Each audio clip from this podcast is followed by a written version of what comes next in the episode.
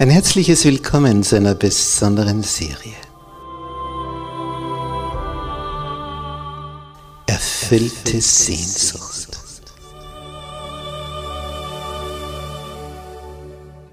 Die Welt der Bibel.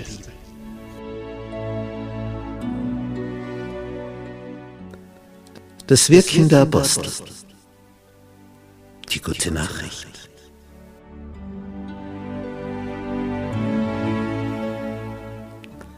Wie war das am Anfang mit den ersten Christen? Wie ging das vor sich? Wie ist diese Urgemeinde entstanden? Wie, wie haben die ihr Dasein gestaltet? Und dann der große Apostel Paulus. Wo ist er überall hingezogen? Wie schaffte er es aus dem Nichts, eine Christengemeinde nach der anderen zu gründen, in heidnischem Umfeld? Was war sein Geheimnis? Für seine Kraft.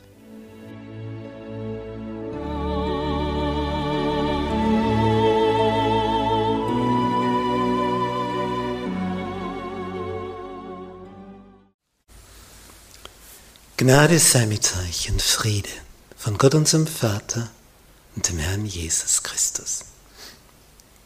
In unserer Serie über das Wirken der Apostel heute das Thema Paulus als Gefangener. Und dazu begrüße ich auch herzlich all unsere Zuseher im Internet. Wir lesen in der Apostelgeschichte Kapitel 21 die Verse 17 und 18. Als wir nun nach Jerusalem kamen, Paulus hat acht Begleiter, acht Gefährten aus Griechenland und Kleinasien. Und jetzt haben sie auf dieser langen Reise ihre Ankunftsstelle, ihren Zielort erreicht. Und als wir dann nach Jerusalem kamen, nahmen uns die Brüder mit Freuden auf. Des anderen Tages aber ging Paulus mit uns zu Jakobus, das ist der Gemeindeleiter in Jerusalem, und es kamen die Ältesten alle dahin. Das ist also nicht dieser Jakobus, der der Bruder des Johannes ist, der ist mittlerweile schon tot, der starb als zweiter Märtyrer, sondern das ist Jakobus, der Halbbruder Jesu. Nun, und jetzt, wo sie zusammentreffen, jetzt kann Paulus diese Spende, die er da gesammelt hat über die Jahre, übergeben. Und es ist eine Spende von allen Christen aus den Heidenländern. Und die Summe ist enorm.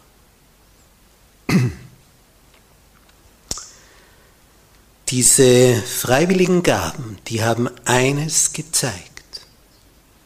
Die Verbundenheit der Christen, die aus den Heiden kamen, mit den Christen im Stammland, die aus den Juden kamen. Und gerade diese Geldspende sollte etwas zeigen. Und damit wollte Paulus etwas beweisen. Auch wenn die nicht beschnitten sind, was manche so gern sehen würden.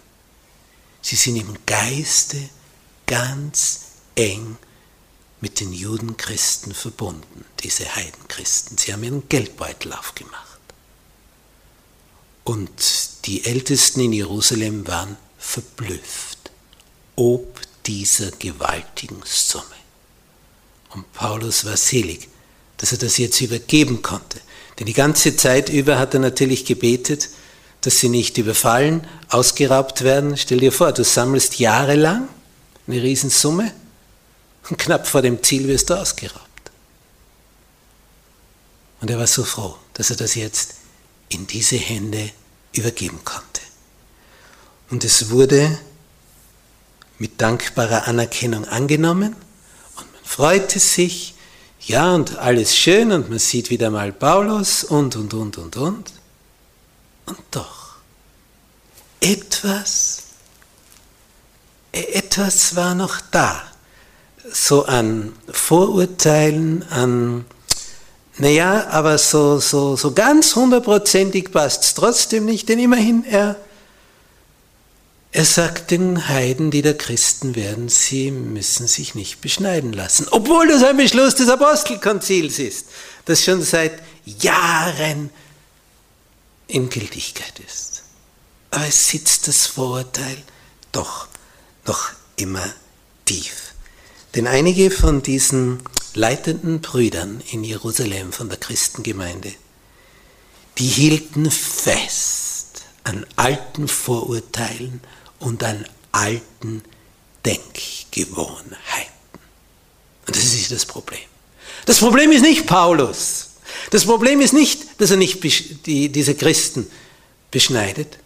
Das Problem sind die alten Vorurteile und die alten Denkgewohnheiten, die gehütet werden. Aber wie? Wie ein Schatz. Und Paulus möchte natürlich hier eine Verbindung, eine Einheit, eine Harmonie herstellen. Aber er prallt gegen diese alten Vorurteile und gegen diese alten Denkgewohnheiten. Und das ist wie eine Mauer.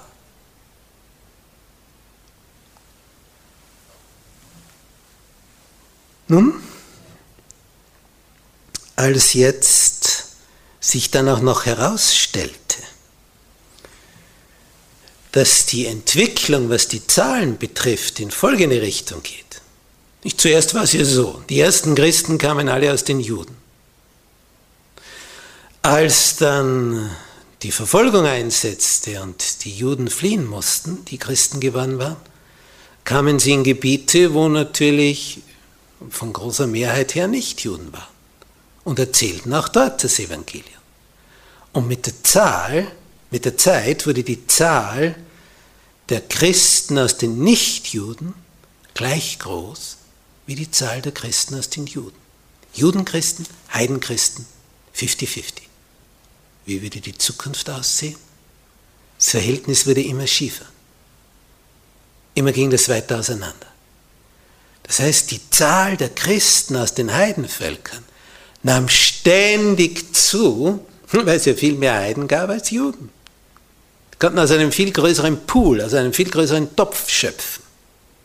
Und je weiter Paulus herumzog, je desto mehr wuchs die Zahl aus den Heidenchristen und überragte bald die Zahl der Judenchristen bei weitem.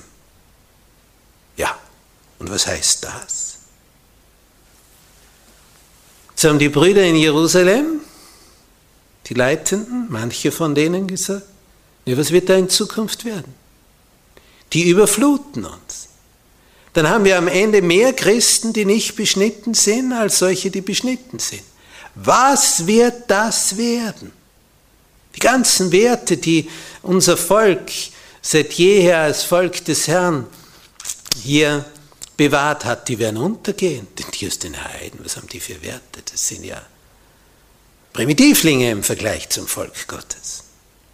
So war die Sichtweise. Und je mehr also von den Heidenchristen wurden, desto größer scheinbar die Bedrohung. Man sah also das Wachstum als Gefahr. Und wenn jetzt ein Paulus begeistert erzählt, wie dort eine Gemeinde gegründet wird und da eine Gemeinde, läutet es im Hinterkopf, bing, bing, bing, bing, bing, noch mehr aus den Heidenchristen. Das Verhältnis noch schlechter, das Zahlenverhältnis.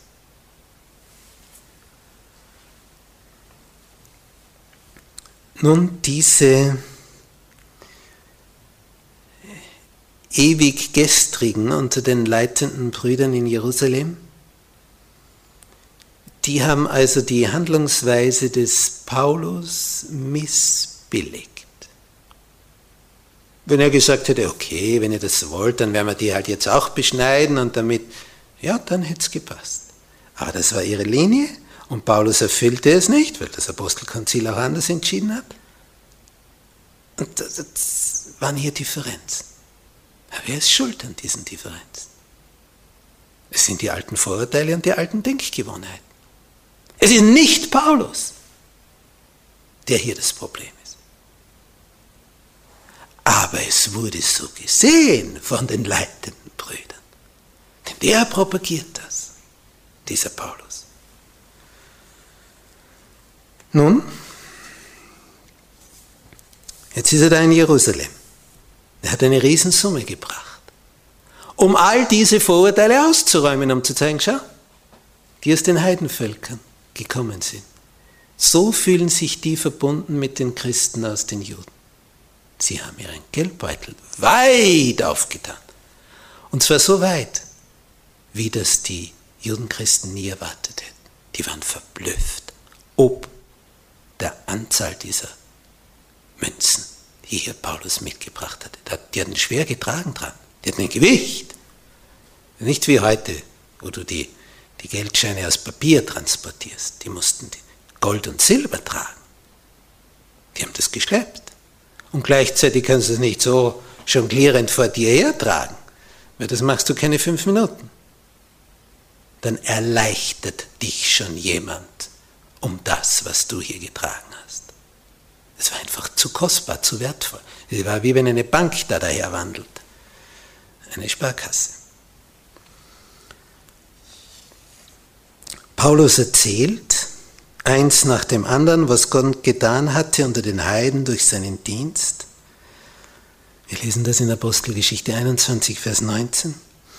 Und durch den Bericht dieser Tatsachen, was da sich getan hat in Kleinasien, in Griechenland, durch diesen Bericht wurden also alle, selbst die Zweifler davon überzeugt, dass das Segen des Himmels das Wirken des Paulus begleitet hatte. Das konntest du einfach nicht wegdiskutieren. Wenn er da erzählt, was sich da in Ephesus getan hat. Wie die diese okkulten Bücher, diese Teufelsbücher verbrannt hatten in diesem gigantischen Wert von 50.000 Silbermünzen. Und jetzt liegen die Gaben da. Jetzt sahen sie das Wirken des Apostels in einem neuen Licht. Die Münzen, die konnte man angreifen, die konnte man spüren, die konnte man zählen, konnte das Gewicht fassen. Also wo ist jetzt noch das Problem?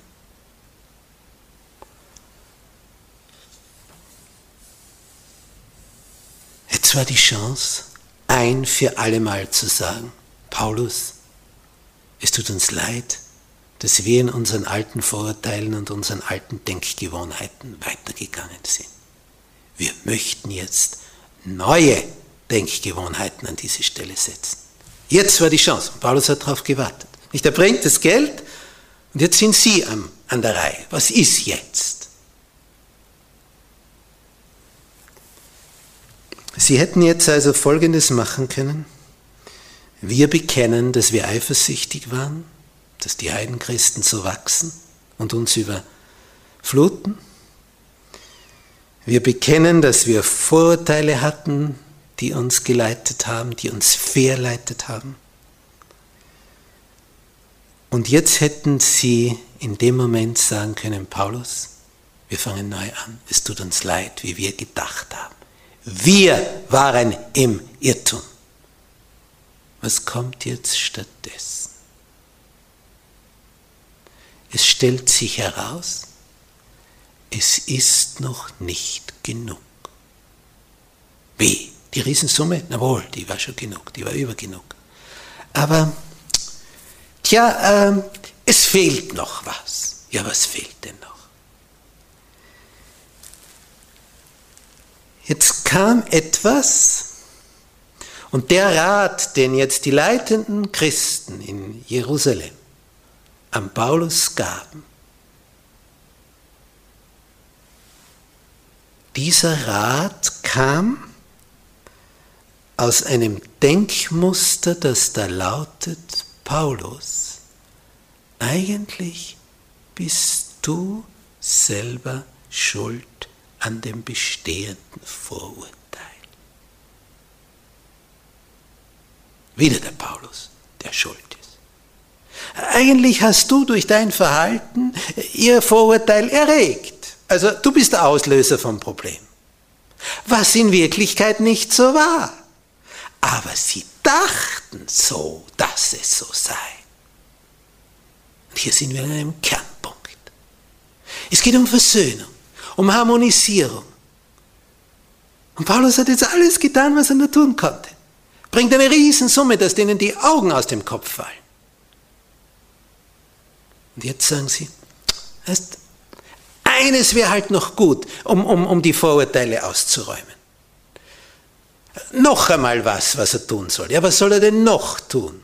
Welchen Purzelbaum soll er noch schlagen? Das Richtige wäre jetzt gewesen, großmütig für Paulus einzutreten und zu bekennen, wir sind falsch gelegen. Nein, man sagt ihm, Paulus, du musst noch was machen, um alles auszubügeln. Es fehlt noch was von deiner Seite. Und hier begannen die Dinge auseinanderzugehen, auseinanderzudriften. Hier hat man den Bogen überspannt. Der bringt die Riesensumme und sie sagen, er muss noch was machen. Jetzt wird es gefährlich, brandgefährlich.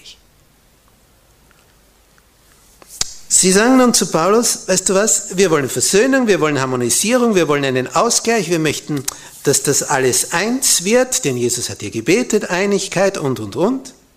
Ja, ja, keine Frage. Aber wer muss jetzt einen Schritt tun? Sie sagen, Paulus, von dir braucht es noch einen Schritt. Noch einmal einen.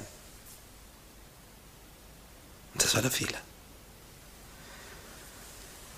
Sie sagen ihm, pass auf, da sind noch Missverständnisse da und du, Paulus, kannst sie beseitigen, wenn du Folgendes machst. Und wir lesen das in Apostelgeschichte Kapitel 21 und dort ab Vers 20. Und ich möchte hier festhalten, es sind die leitenden Brüder, die hier einen Rat geben, der völlig verkehrt. Sie sind viele, Paulus ist allein. Sie haben also die Berichte gehört aus den Heidenländern, was da geschehen ist. Als sie aber das hörten, lobten sie Gott. Gut. Und jetzt? Und was sagen sie jetzt?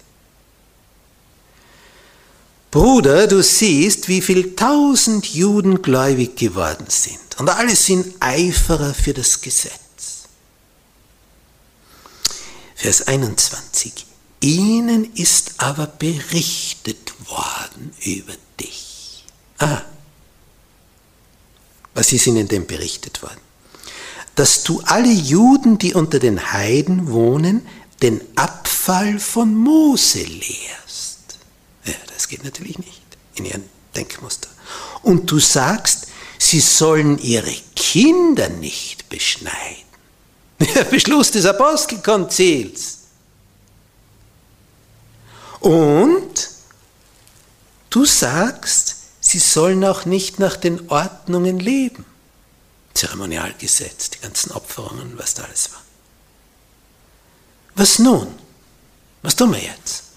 Das ist ihnen berichtet worden über dich. Du lehrst den Abfall von Mose. Du lehrst keine Beschneidung. Was nun? Auf jeden Fall werden sie hören, dass du gekommen bist. Jetzt haben wir ein Problem. Du bist da. Du bist die, die Wurzel des Übels. Nein, nicht Paulus ist die Wurzel des Übels. Ihr falsches Denken ist die Wurzel des Übels. Aber man schiebt es Paulus in die Schuhe. Und jetzt sagt man ihm, Vers 23, so tu nun das, was wir dir sagen. Und das war jetzt die Katastrophe. Wir haben vier Männer, die haben ein Gelübde auf sich genommen. Die nimm zu dir und lass dich reinigen mit ihnen, trage die Kosten für sie, dass sie ihr Haupt scheren können. So werden alle erkennen, dass es nicht so ist, wie man ihnen über dich berichtet hat, sondern dass du selber auch nach dem Gesetz lebst und es hältst. Da gab es also so Gelübde, wo man sein Haar so lang nicht geschoren hat, bis man dies und jenes erfüllt hat. Und das war dann das äußere Zeichen. Und wenn einer langes Haar trug bei den Israeliten, dann wusste man, der hat ein Gelübde für den Herrn getan. Darum hatten viele Propheten langes, wallendes Haar. Und jetzt, das war aber nicht für ewig, sondern für eine gewisse Zeit und so, und jetzt, das sind vier Männer. Jetzt müssen die zum Friseur. Übernimm du bitte die Kosten. Das geht mit rituellen Opfern einher, zeremonielles Getue hier, hier und da und das muss im Tempel stattfinden und die lösen das jetzt ein und ist also tief, tief, tief jüdisch und das mach jetzt bitte und dann sehen alle, dass du ein Jude bist im tiefsten Inneren. Weil das ist jetzt etwas, was ein sehr überspanntes jüdisches Gebot ist, ein Gebrauch, eine Gepflogenheit. Und dann sagen sie noch wegen der gläubig gewordenen Heiden, aber haben wir beschlossen und geschrieben, dass sie sich hüten sollen vor dem Götzenopfer, vor Blut, vor Ersticktem und vor Unzucht. Das waren die vier Punkte des Apostelkonzils. So, das sagen jetzt die leitenden Brüder in Jerusalem.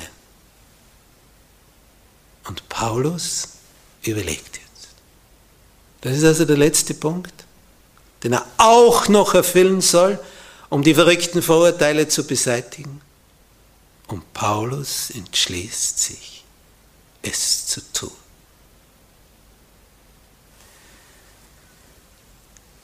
Da nahm Paulus die Männer zu sich, heißt es in Vers 26, reinigte sich am nächsten Tag mit ihnen und ging in den Tempel und zeigte an, dass die Tage der Reinigung beendet sein sollten, sobald für jeden von ihnen das Opfer dargebracht wäre. Und er hat alle Kosten übernommen. Er soll zahlen. Also er, er ist so irgendwo der Schuldige. Er übernimmt die Kosten für vier Personen und für sich.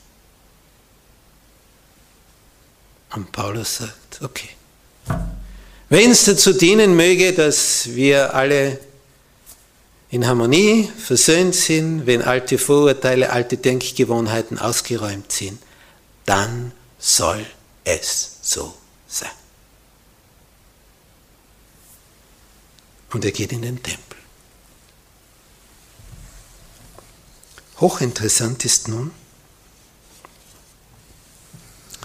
was Gott seiner Botin über diese Aktion mitgeteilt. Wir lesen im Buch Wirken der Apostel auf Seite 401, ganz unten. Die Brüder hofften, dass Paulus auf diese Weise die falschen Berichte über ihn eindeutig widerlegen würde. Weißt du, was das Problem ist? Sie wollten, dass Paulus etwas tut. Aber die richtige Handlung wäre gewesen, dass die leitenden Brüder diese Überspannten zurückpfeifen und sagen, Moment, Paulus hat alles getan, was er irgendwie tun konnte. Jetzt seid ihr dran zu bekennen, dass ihr überspannt reagiert habt. Aber man schiebt Paulus die Aufgaben zu und sagt, reinige du dich mit diesen vier Männern, trage du die Kosten und das ist ein alter jüdischer Brauch und dann werden alle sehen und dann wird es passen. Wisst ihr, was dann die Folge ist? Ja, aber das müsste dann auch noch geschehen. Ja, und, und, ja, und dann das dann auch noch. Ja, und letztlich, eigentlich beschneidet er ja noch immer nicht, also Ende nie. Ende nie. Es hört nicht auf. Denn der, der auf der falschen Seite sitzt, er möchte immer, dass der andere auch noch, dann noch das und, und dann noch das und dann noch das und dann noch das. So. Und jetzt steht auf Seite 402 der Rat der leitenden Brüder, göttlicher Kommentar. Gottes Geist hatte diese Anweisung nicht gegeben. Das ist ein Satz, das ist eine Bombe.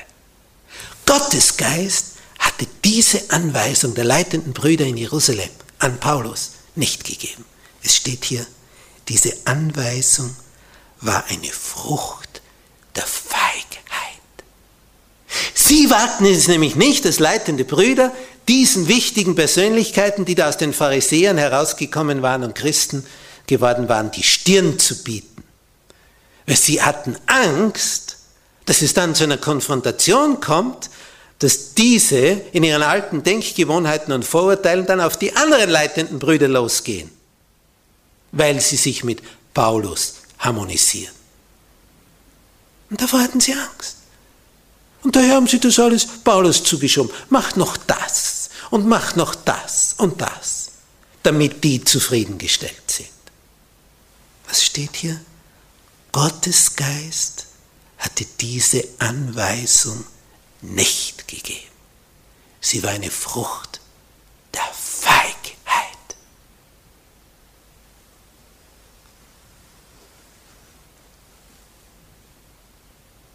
Diese Zugeständnisse, die hier zu machen waren, gingen zu weit. Paulus sah ein, heißt es hier, dass viele der leitenden Glieder der Gemeinde zu Jerusalem auch weiterhin darauf hinarbeiten würden, seinen Einfluss zu untergraben. Solange sie nämlich gegen ihn voreingenommen waren. Hier ist der Punkt. Voreingenommenheit. Sie haben ein bestimmtes Denkmuster. Das ist drinnen.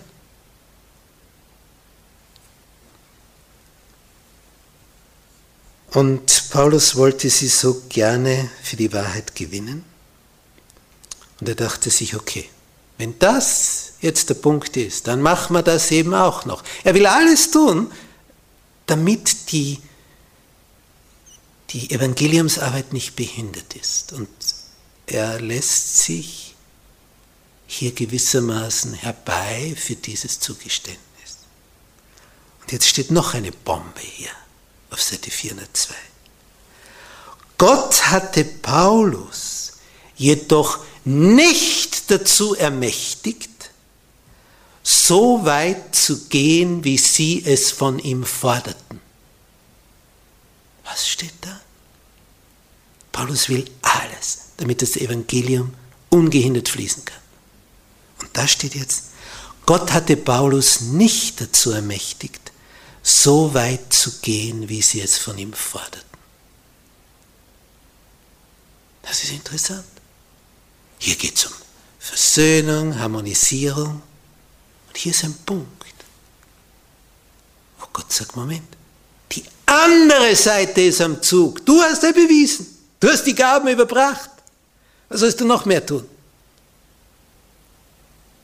Der überbringt diese Riesensumme und die sagen, aber das wäre auch noch zu erledigen. Und das auch noch. Es war der Herzenswunsch des Apostels, dass alle in Jerusalem von den leitenden Brüdern sagen, es passt und es ist und, und es ist alles ausgeräumt und, und das wollte er einfach erreichen. Der dachte sich, na gut, wenn ich ein Zugeständnis nach dem anderen erfülle, dann wird es ja passen. Irrt es passt trotzdem nicht. Das ist der Punkt. Ja, wir, wir sollten einander entgegenkommen, solange wir nicht entscheidende Grundsätze aufgeben. Paulus ließ sich drängen, von dem festen, sicheren Weg abzuweichen, den er bisher so entschieden gegangen war. Und jetzt heißt es hier, anstatt dem ersehnten Ziel näher zu kommen. Dass also alles in Einheit ist. Das steht auf Seite 403. Anstatt dem ersehnten Ziel näher zu kommen, beschleunigte er durch sein Bemühen um Ausgleich. Was beschleunigte er? Die Entscheidung, nämlich Folge war, dass die vorhergesagten Leiden schneller über ihn kamen und zu einer Trennung von diesen Brüdern führten. Einer tatsächlichen, räumlichen Trennung. Und Dadurch wurde die Gemeinde um einen ihrer stärksten Pfeiler beraubt. Und das hat die Christen in allen Landen mit Kummer erfüllt. Der Rat führte direkt zur Gefangennahme des Paulus, statt die alten Vorurteile und alten Denkgewohnheiten der Pharisäer, die Christen geworden waren, auszuräumen. Das Ganze ging schief, aber total. Völlig daneben. Riesenfehler der leitenden Brüder in Jerusalem. Und ein Fehler, dass Paulus sich dazu drängen ließ. Aber es ist verständlich. Ein ganzer Ausschuss sagt, schau, wir die vielen, wir raten dir. Sie waren alle miteinander zu feige, um diesen Pharisäern, die Christen geworden waren, die Stirn zu bieten. Sie wollten sich elegant aus der Affäre ziehen, sagen, Paulus, das machst du. Sie waren an der Reihe. Und es wäre richtig gewesen, wenn Paulus gesagt hätte, das ist eure Aufgabe, deren Vorurteile jetzt zu beseitigen, aufgrund dessen, was ich da jetzt mitgebracht habe. Ich habe meine Schuldigkeit getan. Ich bin bis an die Grenze gegangen.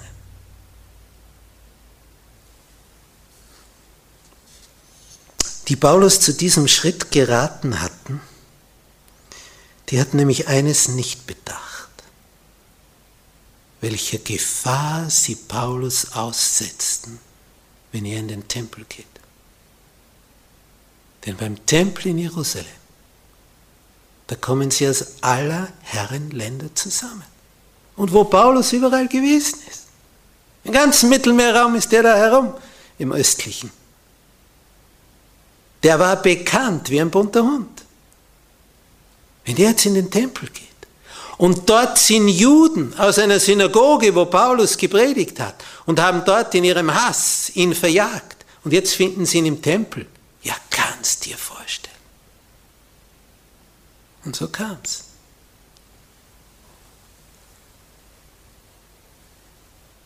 Nach sieben Tagen, das heißt in Apostelgeschichte 21, Vers 27. Als aber die sieben Tage zu Ende gingen, sahen ihn die Juden aus der Provinz Asien im Tempel. Die sehen ihn dieses markante Gesicht haben sie natürlich nie mehr vergessen. Er stand hier in der Synagoge am Pult und hat gepredigt und in der nächsten auch und in der nächsten auch. Sein Gesicht hatte sich eingeprägt. Und als sie ihn dort im Tempel sehen, was tun sie? Der Hass kommt nur so in die Höhe. Sie erregten das ganze Volk, legten die Hände an ihn, das heißt, sie haben ihn gepackt, und sie schrien, Ihr Männer von Israel, helft! Hilfe! Stellt euch vor, wie viele dort auf dem Tempelplatz sind. Tausende, ein Fest, Pfingstfest. Dies ist der Mensch, der alle Menschen an allen Enden lehrt gegen unser Volk, gegen unser Gesetz und gegen diese Städte.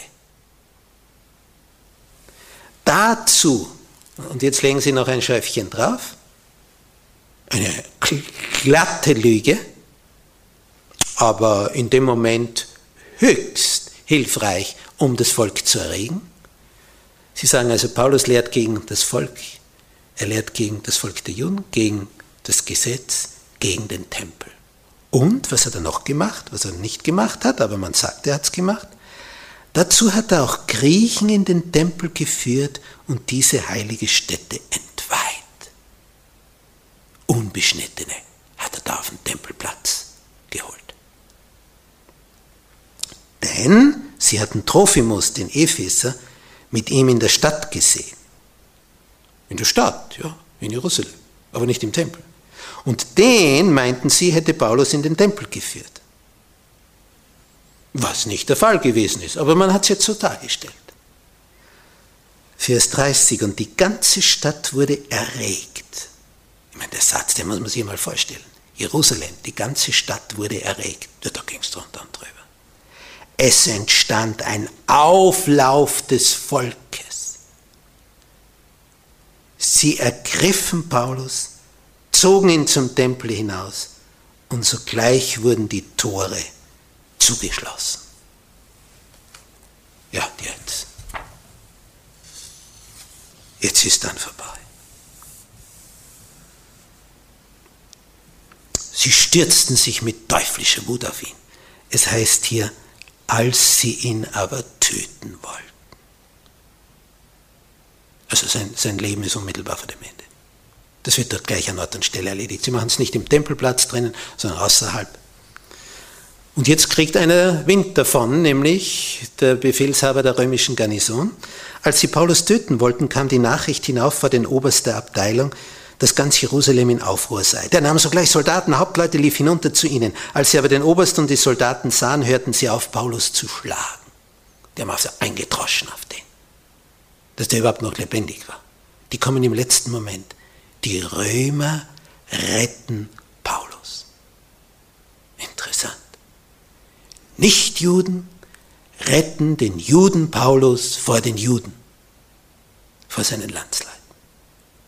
Religiöse Eiferer wollen ihn umbringen. Als nun der Oberst herangekommen war, nahm er ihn fest, ließ ihn fesseln mit zwei Ketten. mit zwei Ketten. Und fragte, wer er wäre und was er getan hätte. Er fragt das Volk. Einer aber rief dies, der andere das im Volk. Da er aber nichts Gewisses erfahren konnte. Es ist ganz Jerusalem in Aufruhr. Und der Oberste dieser römischen Garnison fragte, was ist das Problem? Und sie schreien alle auf ihn los. Da er aber nichts Gewisses erfahren konnte. Wie muss man sich durchdenken. Ganz Jerusalem ist in Aufruhr. Der fragt, und was ist das Problem? Er kann nichts Gewisses erfahren. Spüren wir diesen großen Kampf zwischen Licht und Finsternis? Das ist nicht mit Logik nachvollziehbar. Einfach teuflisch. Da er nichts Gewisses erfahren konnte wegen des Getümmels, ließ er ihn in die Burg führen. Also das ist die Burg Antonia, wo die Römer ihre, äh, ihre Leute haben. Und als er an die Stufen kam, mussten ihn die Soldaten tragen wegen des Ungestüms des Volkes. Die, die haben den kaum von dort wegretten können. Mussten ihn tragen über die Stufen. Das wäre gar nicht gegangen. Die hätten ihn zerfleischt inmitten der römischen Soldaten. Die werden sich gewundert haben, die Römer. Was, was der wohl verbrochen hat, dass die alle so auf ihn einstürmen. Mit so einer teuflischen Wut. Ist, ist nicht mehr mit Verstand erklärbar. Teuflische Wut. Als nun Paulus da in die Burg geführt werden sollte, hat die Menge geschrien, weg mit ihm! Und dann sagt Paulus, als gerade der Oberst neben ihm ist, darf ich mit dir reden? Und er spricht ihn auf Griechisch an. Du sagst, du kannst Griechisch? Äh, bist du nicht der Ägypter, der vor diesen Tagen einen Aufruhr gemacht und 4000 von den Aufrührern in die Wüste hinausgeführt hat? Man merkt, da geht es drunter und drüber und ist schon klar, ah, das ist der Ägypter, weil vor ein paar Tagen war ein Aufruhr, kann nur der sein. Und jetzt redet ihn der Griechisch an. Der Oberst ganz irritiert, du kannst Griechisch? Paulus ist Universitätsprofessor, Doktor der Theologie. Ist kein wilder Räuber, der aus der Wüste da kommt, kein Ägypter. Der wird verwechselt mit einem Wüstenhäuptling, Räuberhäuptling. Und was sagt ihm Paulus? Ich bin ein jüdischer Mann, kein Ägypter. Ich komme aus Tarsus in Silizien, Bürger einer namhaften Stadt ich bitte dich, erlaube mir, zu dem Volk zu reden. Das ist, das ist ein Wunsch. Die wollen ihn zerfleischen und Paulus sagt, ich möchte gern mit denen reden. Den Mut musst du mal haben. Und der Oberste dieser römischen Garnison sagt, okay, der erlaubt sie. Obwohl es da drunter und drüber geht. Also ich hätte nur gesagt, du bist wahnsinnig, die, die, die, die lassen dich keine Sekunde mehr am Leben. Wir schauen, dass wir in die Burg kommen, dass du hinter den Mauern geschützt bist. Sagt, okay, wenn du meinst. Und dann trat Paulus auf die Stufen und winkte dem Volk mit der Hand. Und er steht jetzt auf den Stufen und die stehen weiter unten. Jetzt sehen sie ihn alle. Da entstand eine große Stille. Das haut mich aus den Socken. Die wollen ihn umbringen, der winkt mit der Hand und es entsteht eine große Stille. Kannst du dir das erklären? Also wenn hier nicht die Engel das Ganze beruhigt hätten, tragen mussten sie ihn über die Stufen, sonst hätten sie ihn zerfleischt. Die Römer mussten ihn tragend schützen vor den Juden. Und jetzt winkt Paulus mit der Hand und es entsteht eine große Stille. Sie, die ihn umbringen wollen, wollen ihm zuhören. Bitte, das gibt's ja wohl nicht. Und er redete zu ihnen auf Hebräisch.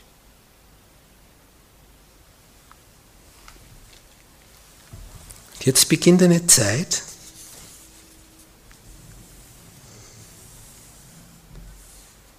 eine Zeit einer, einer besonderen Zeit, in der Paulus Gelegenheiten ganz anderer Art erhält. Vor Leuten zu sprechen, wie es so wohl nie gedacht hätte. Gott hat das eingeführt. Und diese neue Phase, die wollen wir in den nächsten Andachten betrachten. Paulus erreicht ganz besondere Persönlichkeiten und Schichten. Gott öffnet ganz neue Wege, obwohl er jetzt ein Gefangener ist. Mit zwei Ketten hat man ihn hier gefesselt. Doppelte Handschellen. Was kommt jetzt? Wir können gespannt drauf sein.